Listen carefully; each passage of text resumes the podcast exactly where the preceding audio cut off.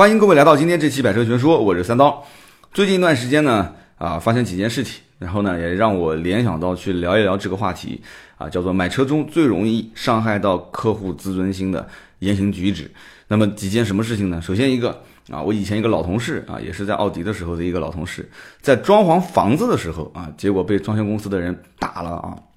为什么被打呢？其实很简单，就是当时去听这个什么所谓的，是啊，我们有一个专门针对你们小区户型的这样的一个啊讲座，这样的一个推广会，那大家可以过来听一听。那经常我相信很多人买了房之后都知道啊，号码都被卖掉了，对吧？都被卖给这些装潢公司。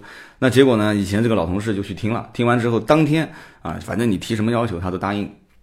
就签了一份合同啊，结果这个合同签完之后没多久，发现合同里面有很多问题啊，包括很多一些承诺的东西是没有写在合同上的啊，让他再追加再怎么样怎么样，对方就不认了啊，然后要说我想退啊，当时也承诺可退啊，就按照他的说法是这么说的，结果一言不合大打出手啊，结果几个人就被打了。啊，就被打了，所以呢，投诉无门。大家看到微博也看到了，我也帮他转了一下啊。但是我不代表说能赞成他的立场，因为每个人描述每一件事情的这个观点是不一样的，都是利己的啊。我我不我不表示任何立场，但是起码作为老同事，我帮他转了一下微博。所以呢，这件事情我就当我想啊，就同样是销售，对吧？在 4S 店，在新车的这个销售行、二手车销售行，还是在房产的中心啊，甚至卖手机、卖电脑的。讲到卖手机、卖电脑的话，也是这两天，对吧？大家应该看直播或者是看新闻，有可能会看到远洋军去买电脑，呃，他是要买的是微软的那个叫 Surface 是吧？苏菲要买那一款电脑，结果呢，他路过柜台，人家问你买不买，他说啊，我先看看。然后别人看他拿着手机，说你这是在干嘛？他说我在直播。结果被人调侃了两句，人家说：“哎，就你这个样子，还就当时中间有个脏话啊，就你这个什么什么样啊，就你那是个脏话，说你还能当主播啊？”就当时讲了这么一句话，可能远洋走远了。当时看了一下那个视频，他走远了，对方可能以为没听见。哦哟，带远洋这个暴脾气给气的啊！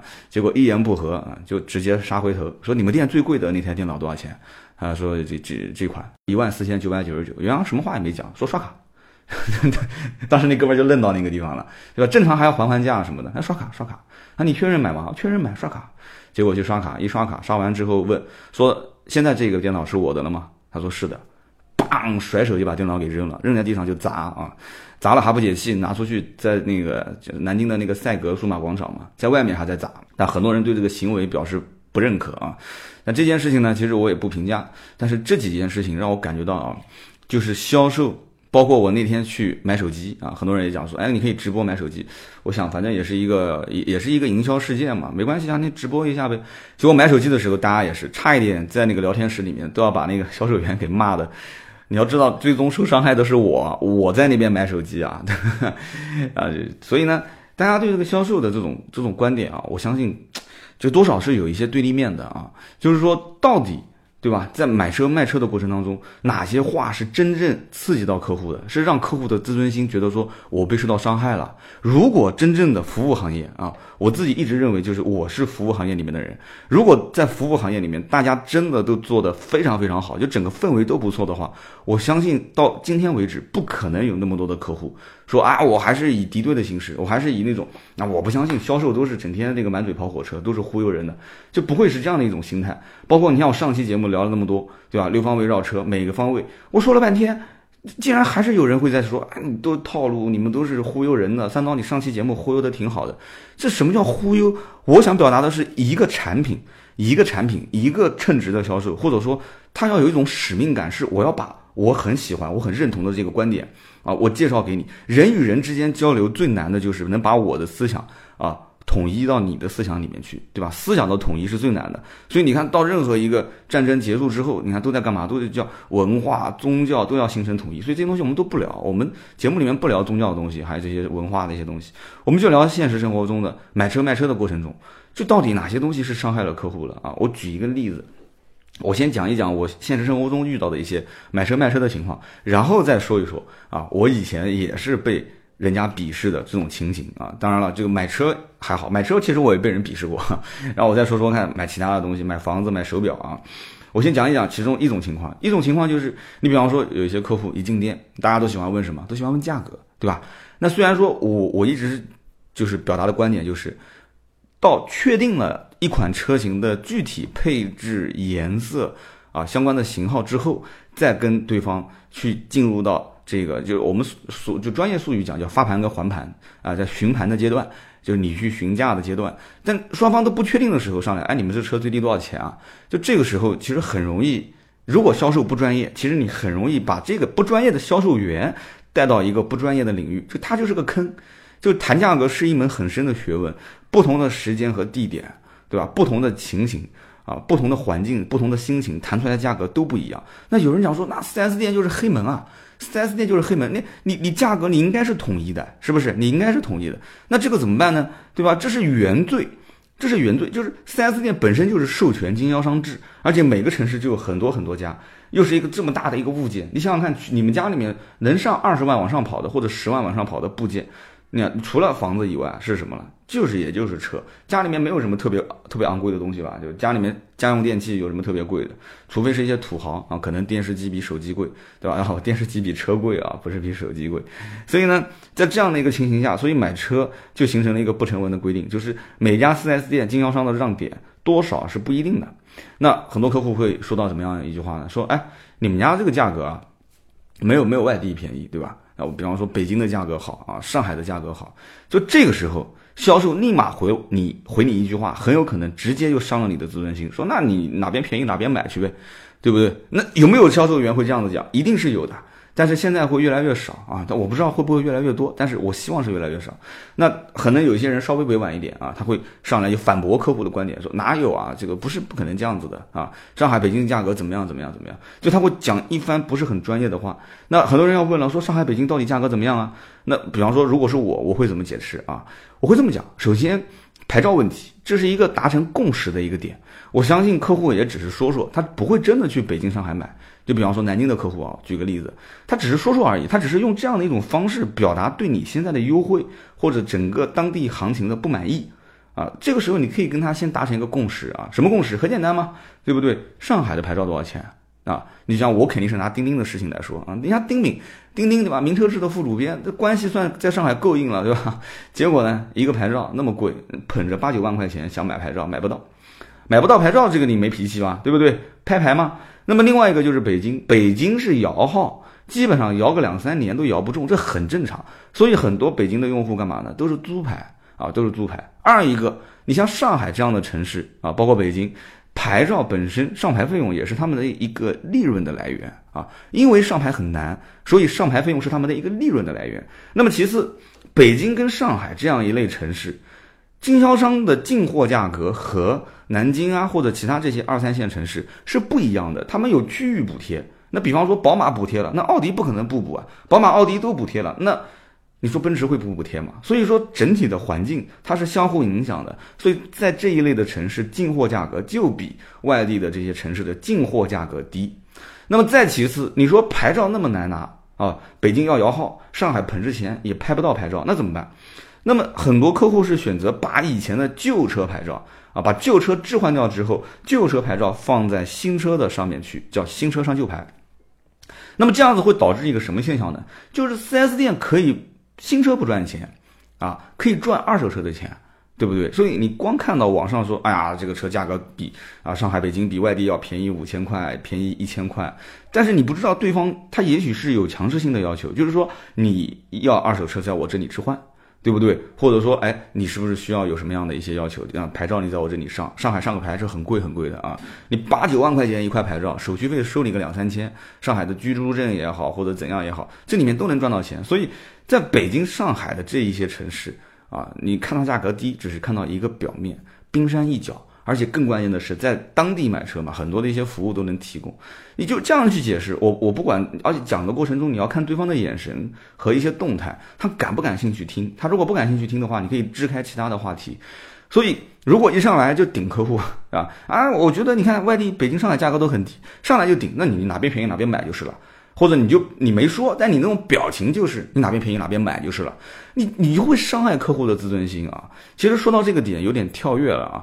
有的时候啊，从一进门的时候，有些客户和消费者之间啊，就是他已经是让这个销售顾问深深的伤害了啊。就像我在今天聊这个话题之前，我在论坛还有我的微博上我都发了，我说我最近想聊一个话题，叫买车当中最容易伤害到客户自尊心的言行举止，大家可以讨论啊。结果在论坛里面很多人就回复我说啊，就上次去试驾的时候啊，对方明明有试驾车，结果跟我讲什么说，哎，我们家试驾车没有油了啊，我都看到那个车就停在外面贴着试驾车的标。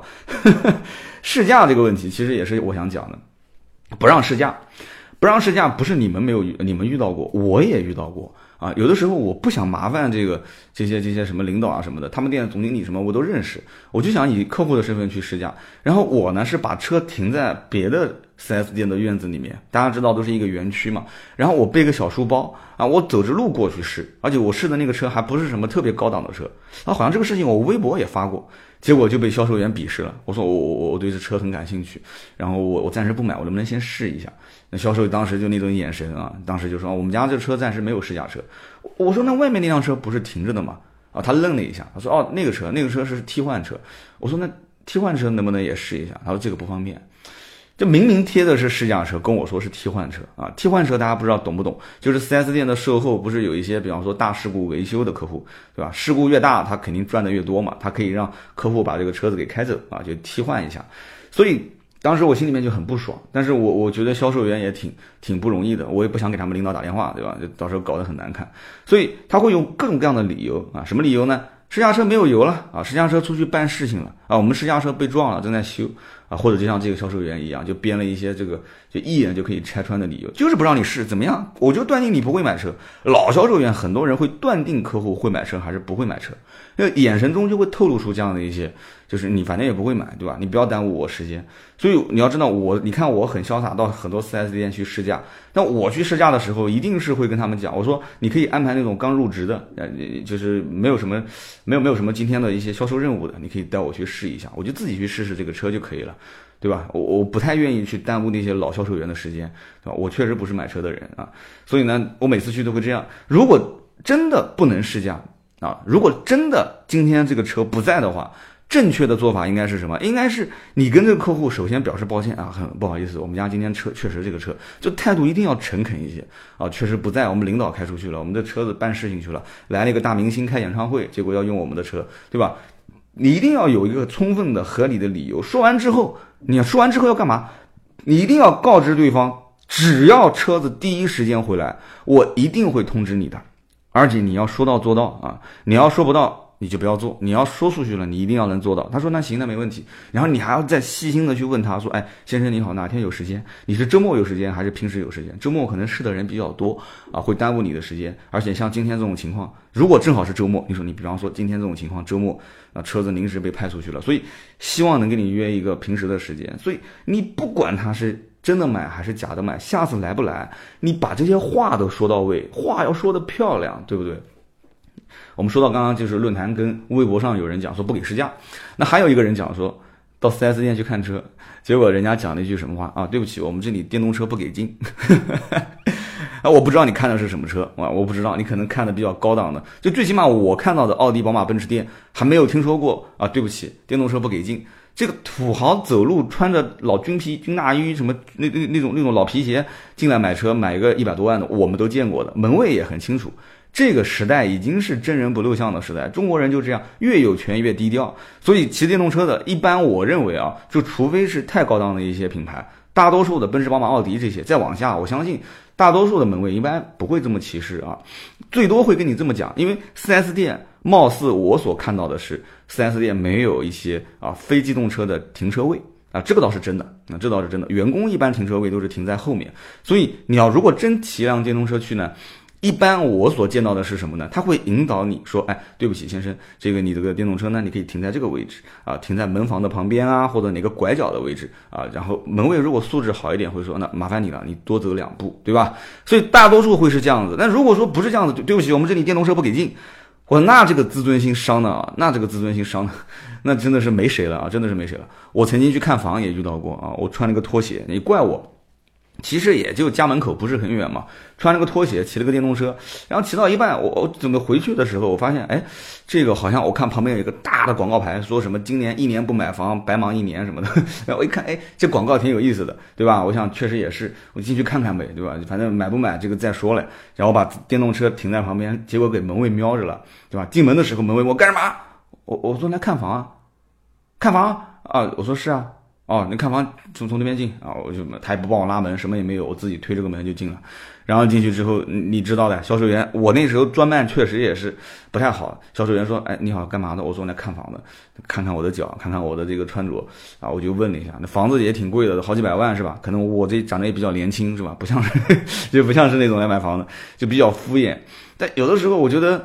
这个就有有些时候也怪我，真的也怪我。有的时候你不要怪销售，这个你看我老是帮销售开脱是吧？你比方说我去买表，我再讲个经历给你们听啊。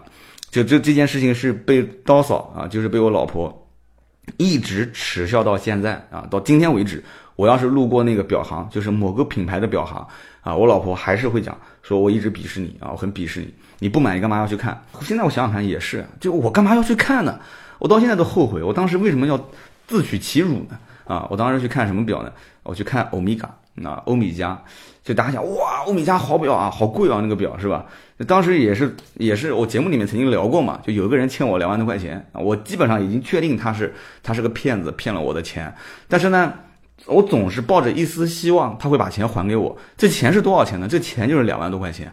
然后呢，我也三十岁生日，我想我两万多块钱，他如果有一天还给我了。对吧？那我我拿着这个失而复得的两万多块钱，我去买一块好一点的表，给一个一个男人三十岁生日买一块礼物，这这无可厚非吧？对不对？我就抱着这个心态到欧米伽的这个这个不是四 S 店啊，就专卖店，我想跟他聊一聊天，想看看表。我唯一就知道欧米伽有个叫八五零零，而且我唯一看上的就是他们家那块是叫什么高尔夫限量版，就周围有一圈绿色的。结果呢？深深的被销售员鄙视了啊！就鄙视到什么程度？就销销售员一边跟我聊天，然后一边跟旁边说：“哎哎，你们家孩子最近那个学习怎么样？”就我我完全无视我，我我说你你这个表能不能拿出来给我看看？就最起码顿了有五秒钟，顿了有五秒钟，上下看了我一眼，然后我老婆也在旁边。我老婆因为大家知道我我们身边基本上我你像我这种都是没什么名牌的啊，然后我老婆也是上下都没什么名牌的。然后呢，看看我们俩。哦，我们这个要试是吧？这一款可能试不了，你要不看看其他款？我我就看你这一款还试不了，还看其他款？你买表你啊，我真的不想说了。他说试不了，行试不了。然后我老婆走了。我当时火有点上来了啊，但是我也不知道该怎么去跟她表达啊。就是我这个人平时比较能说，但是到了那个场合啊，我就言语就有一点大舌头，你知道吧？就是因为因为我这个人一般都喜欢以暴制暴啊，我不太喜欢动嘴的，就能动手的尽量就不动嘴。但她是个女的，所以这个你我对吧？这个这么这样的一个人，所以当时我噌的一下火就上来了。然后我老婆就出去了，老婆说你自己慢慢看啊，我出去了。然后呢，这个店里面销售员比客户还多，就 N 多人在旁边看着我。我很尴尬啊，就头上可能还冒了一点汗啊，就心里面有点虚啊。当时就我说那行，那我随便看看吧。绕了一圈，我也不知道，就我也不懂啊。我就除了知道个八五零零机芯，其他我也不懂，我也不知道跟他聊什么。他一脸鄙视的看着我啊，结果我也灰溜溜的走掉了。就当时那个场面，我真的是深深深深的被鄙视啊，深深的被鄙视。对，当然有人讲说，那你买不起不要去买啊，对不对？我现在也是，我真后悔啊，我太后悔了，我真的，我从此再也不会进这个店了啊。所以，我到现在为止，我对欧米茄的这个印象啊，真的，我这一辈子不会买这个表，真的。就就你别别问我为什么，说啊，你不就是个销售员吗？你不要对这个品牌有什么不好的印象，就这一句话啊。三刀这一辈子不会买欧米茄，就这么简单啊。今天话撂这个地方了啊，有人讲啊，你这屌丝说你怎么样怎么样，算了不说了啊，这个我们就到此为止，继续往下聊，嗯。我们再聊一下啊，有些销售员会讲什么呢？比方说，客户会说啊，这个奔驰、宝马的品牌档次明显比你高好多哎，啊，叭，这销售员你也是销售员，就开始给你去回质了，就是攻击性的话术就会来了。那啊，就宝马不不不好，怎么不好？奔驰不好，怎么不好？对客户其实听里面听的心里面是很不爽的。但这个不是人身攻击啊，对谈不上什么。但有有的客户很敏感，可能觉得说干嘛我说的话题。你把我完全给驳回了，就大家会觉得很没面子，知道吧？自尊心受到伤害啊！销售员其实回击的力度，你如果真的很专业啊，你真的非常专业，你能把奔驰、宝马一百多年的历史啊如数家珍的说一遍，对不对？你说宝马怎么样，奔驰怎么样，我们奥迪怎么样啊？你能把这些东西都说一遍，你说到最后，你简直就是在秀肌肉了，简直就是就是你在炫技，你要炫得很好，我无可厚非。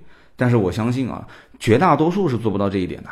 那做不到这一点，你又去回击他，又是怎样？然后说啊，我们品牌这何苦呢？对不对？我我其他品牌不说，就以我以前干销售干奥迪的这个品牌来讲，我也遇到很多，都说啊，奔驰档次比你们高，对吧？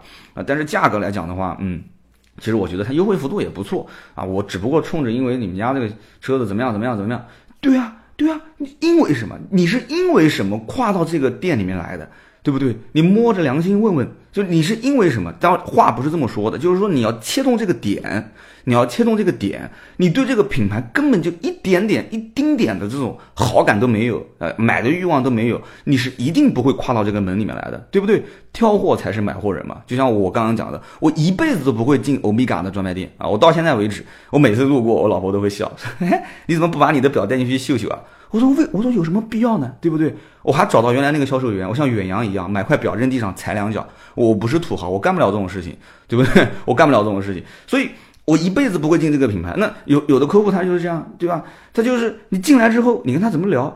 他说：“哎，你们感觉嗯，你的品牌没有奔驰宝马的档次高，不要驳他，你先认可他，对不对？”哎，对，是的，先生，你讲的非常有道理，对不对？但是你看啊，目前来讲，在国内，对不对？销量。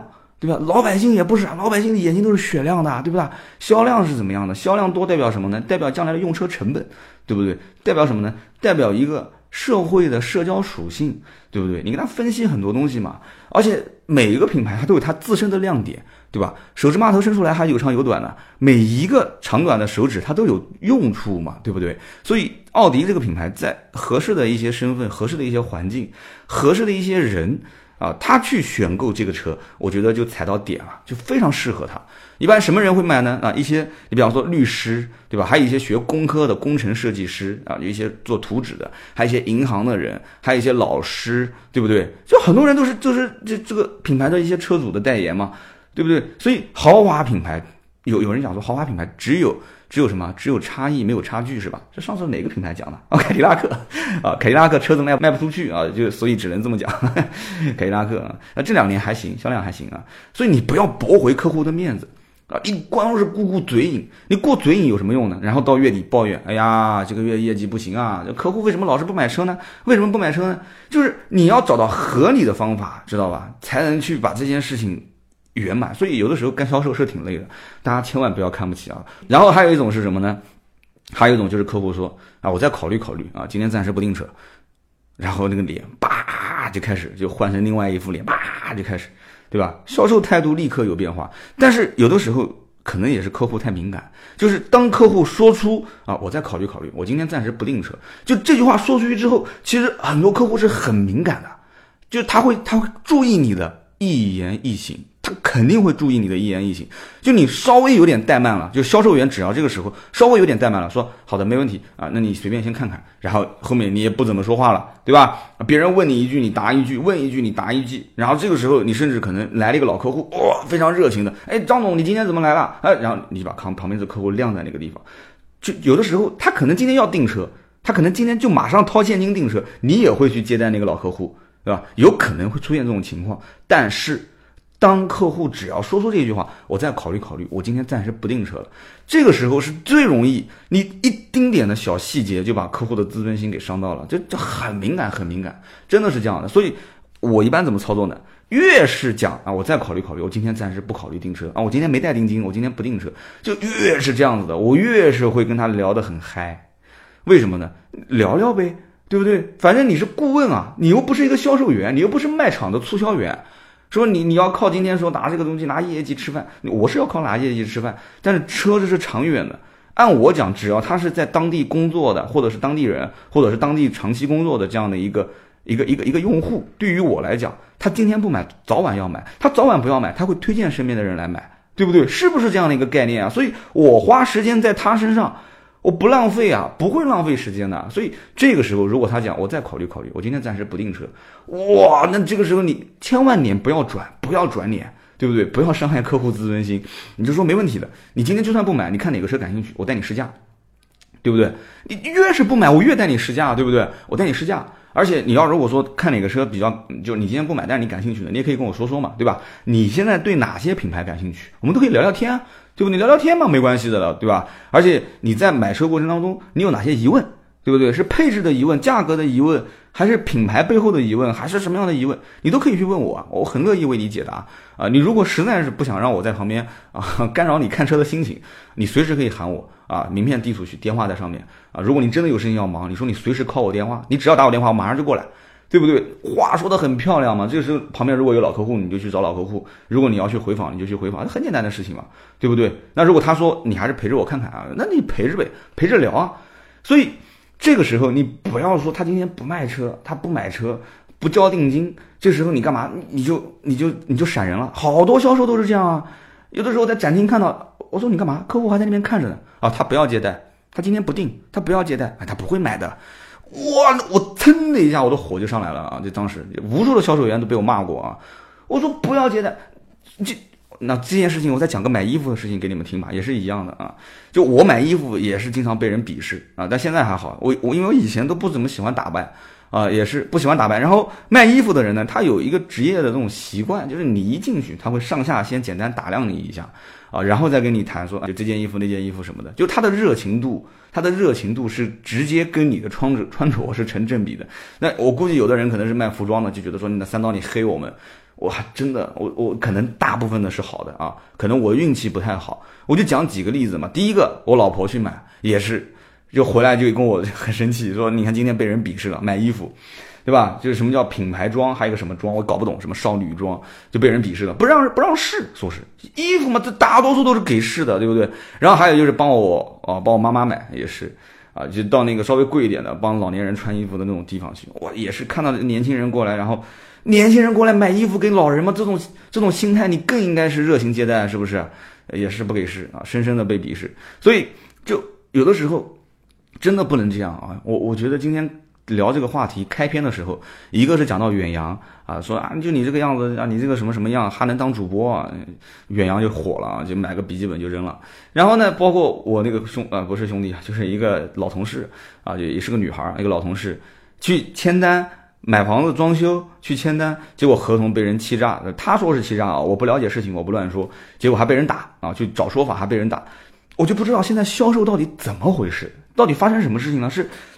是是机缘巧合，就就这一个月，就这一个月遇到了两两件这个事吗？还是说，现在整体的市场环境就是很浮躁，就是很浮躁。有的时候你看买车的人也很浮躁。你看上期节目我出来之后，很多人就在说，说我不要你讲的那些流程，三刀说那些废话有什么用啊？去了给我最低价我就买，对吧？不给我最低价我就不在你这里买。我到现在我还抱着这种态度。什么叫做给你最低价你就买？我告诉你，给你最低价的这些销售都是没本事的。就上来跟你谈，你要什么价格，我给你最低价啊！我跟我们领导申请一下，申请价格也是一门艺术啊，也是一门艺术啊。就你屁股一离开位子，马上说你要什么价格？你说我要三万五，行，我去申请。你以为你今天屁股一离开座位掉脸，你去找领导申请这件事情就成了？不会成的，有好多变数啊。首先，你三万五价格申请回来，客户可以嘴一抹反悔啊，我再考虑考虑。我今天没带定金，他可以有一万种理由今天不订车。对吧？但是你三万五的价格我要到了啊，我要到了。第二个，你就算今天转身去跟领导申请，很有可能领导会把你骂的狗血喷头。三万五啊，你跟我开什么玩笑啊？整个的同城你不可能找到有一家优惠超过三万二。结果不同意，不同意好了，你就传个话啊，我们领导不同意啊，不行。那我告诉你，到此为止了，就是你客户没有台阶下了。客户就认为你起身去申请价格，基本上这件事情就定了，你就是做做样子嘛，对不对？这里面有很多的技巧，所以以后询价问价的这些技巧，我们可以再聊一聊。很多人我不管爱听不爱听啊，就几期节目，我们把它做一个系列啊，聊车慢慢聊。下个星期我会去试很多车，我们继续往下讲。包括还有一些销售员会讲什么，就是一上来，因为贷款在很多的 4S 店是可以拿到提成，而且拿到提成还不少，所以有的销售会这么问说，哎哎，说你需不需要贷款啊？你要不要贷款？就有人讲说，这个有什么不能问的呢？我本来就是要贷款，你要不要贷款？你你你们自己去想一想，是不是有客户会觉得说，深深的这个就被人刺激了？有人会觉得说，干嘛干是干什么？我买不起这个车啊啊！特别是有一些年纪比较大的客户，干什么？我买不起这个车，而且特别是一些档次可能还相对高一点的车，他会觉得说，怎么啦？哦，你看我开个雅阁过来，你看不起我是吧？啊，你看我开一个那个国产车过来，你你看不起我是吧？他问我要不要贷款，其实销售的意思是，贷款可以免息啊，三点九个点，对吧？你可以贷款把钱拿出来再投资。但是对不起，你说这些话都晚了，都晚了。客户的面子已经被伤害了，客户的自尊心已经被伤害了，面子都掉地上了啊！你要不要贷款？就这一句话，其实很啊，要不要贷款？那正常情况下应该怎么聊呢？有人讲说应该怎么聊呢？很简单嘛，先引导他啊，就不谈价格，不聊贷款的事情，先引导他聊到最后，谈到预算总价的时候，你就顺利就顺其自然的跟他聊两样东西。对吧？你说，哎，我给你先报一个全款的价格，嗯，那你这个车，你看啊，全款这样这样这样这样这样，就这个时候，其实有客户已经会主动的去问你了。你跟他算全款的时候啊，这个车价、购置税、保险，嗯，其实总价来讲的话，预算大概在三十五万以内就可以上上车啊，就是这个上路了嘛，就上就是上牌上税就可以上路了。这这客户有的时候主动会问说，哎，那如果是贷款的，那你就可以顺理成章的聊了嘛。那如果他还是不问的话，你可以以什么样的形式？你可以以我再推荐一种啊比较划算的方式啊比较划，那他他你说你愿不愿意听？他说那可以啊，没问题啊。那是哪个客户不愿意听一种比较划算的买车的方式呢？你说这种方式其实算下来的话，你总价还会再优惠一些。你说谁不愿意听？大家都愿意听。你说这个方法就是啊，你首先首付百分之三十啊，或者首付百分之五十啊，一年半的免息，对不对？说的都很委婉。我说贷款了吗？其实就是贷款嘛，对吧？一年半的免息，那这个免息是怎么来的呢？厂家为了推这么一个活动，而且有有效期，你一定要强调有有效期。你说有效期就到这个月多少号？我们经常出去买东西，他虽然说三十一号结束，那不也是到了三十一号说啊，因为这个活动特别热烈啊，消费者特别的，啊，特别的觉得很很爽，所以我们再延期一个月。那你到时候三十一号如果真的延期了，你就说呗，或者是。或者也许它本身就是延期的，是吧？所以这个时候你说啊，本身三十一号这个活动就结束了，哎，今天多少号？今天二十四号，还有一个星期，你可以考虑一个星期，但确实很划算，没有利息，但是有手续费，所以手续费你的东西要提前讲。但是你算下来手续费也划算嘛？一年半，如果手续费是三千，一年半十万，手续费三千啊，然后呢没有没有利息，你十万块钱你随便理一个财，十万块钱随便理个财，理一年半理不到三千块钱出来嘛？啊，如果是你不到的话，或者你没有其他用途投资的话，你一定要强调给客户，一定要强调，你不要为了推说啊推这个贷款就才跟他推贷款，你一定要强调说，你如果没有其他的投资回报啊，没有其他投资回报，你就是存银行，对不起，我劝你还是全款，你不要选择贷款，就是两边的话你都要说平均。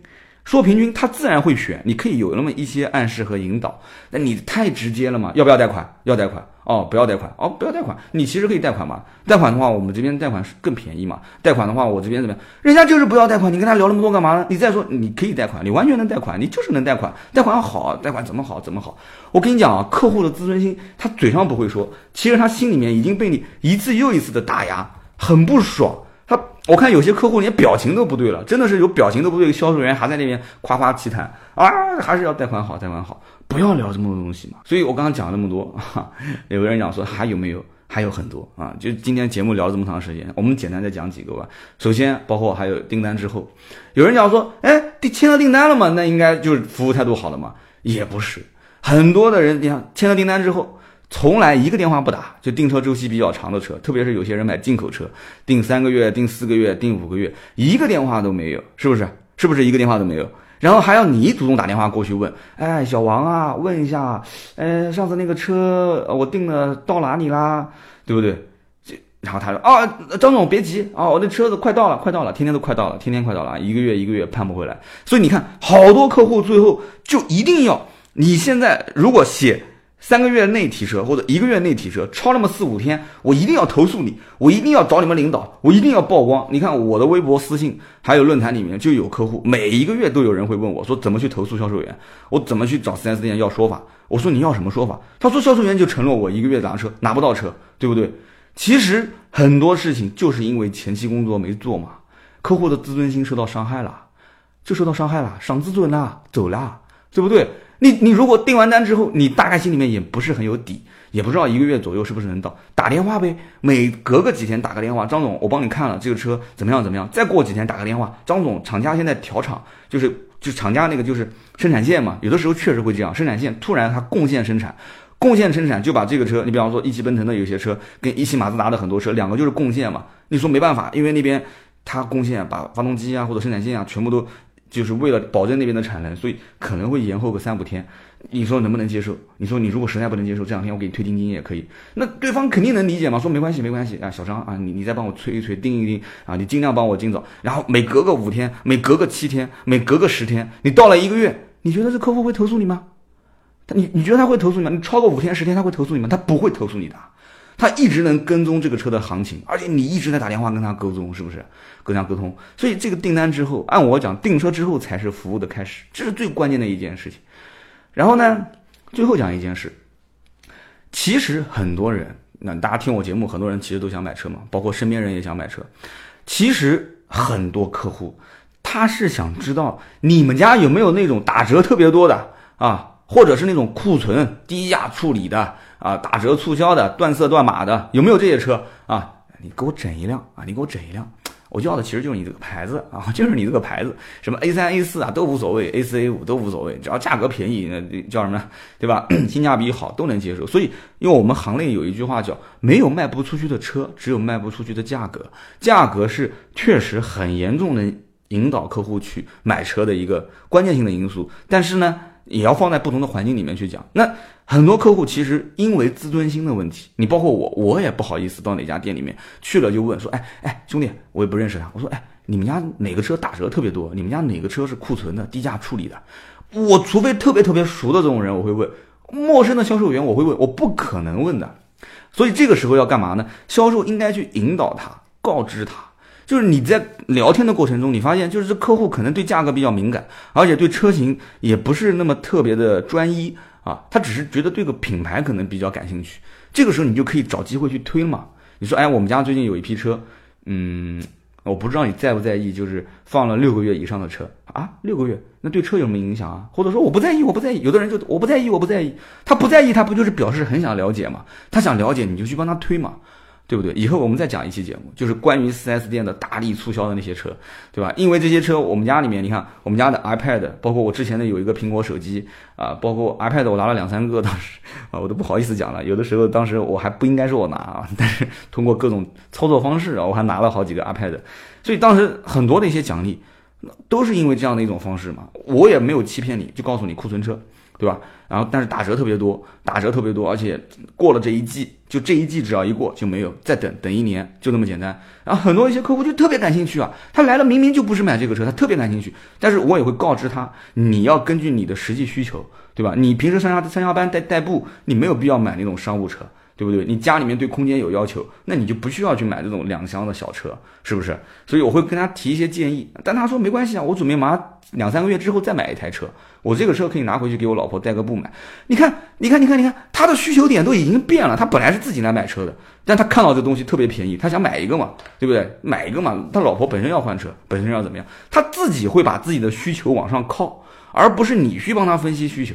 所以这里面有很多的点可以慢慢的聊，哈。节目也聊得差不多了啊，很多人说，三刀啊，你这两期节目是不是你准备去给销售开课了是吧？啊，先打一个前瞻啊，放两期试听课出来，对吧？最近这个喜马拉雅天天都是广告是吧？马东教你好好说话啊，强制性的植入啊，这个我们不是的啊。我想了想，就是我第一啊，我没有这种资格，我我销售是自成一套体系啊，我没有这种资格给大家去上课，我也没有这种能力给大家去上课，都是一些野路子，都是一些我的这种干了十来年的销售的经验啊。第二，我的这个又是微博，又是我们自己的论坛 APP，对吧？然后又是做两期节目，我话本身也多，我的节目基本上是没有水分的，都是干货啊。然后就一期节目叭几十分钟一直在聊，然后最近又在搞直播。你觉得我肚子里面还有多少货？很多人讲说三刀你江郎才尽了，对吧？对对对对对，一年前有人讲，两年前也有人讲过，今年是第三年啊，也有人在讲，没关系啊，没关系，大家想怎么讲就怎么讲，反正今天这期节目就说了这么多，我觉得对大家是有帮助的啊，是吧？哦，过两天去见见远洋，然后呢去平复一下他的心情啊，去给他改变一下对销售的啊。这个不好的观念，然后包括我们自己老同事也是，这个事情我也会关注一下，他解决了没有？好，今天这期节目就到这里啊，我们希望大家喜欢。下期节目我们再聊一聊我们之前说过的这些话题啊，三刀尽量不欠账啊，说什么话题我们就聊什么话题，我已经记下来了。好，下期节目我们再见。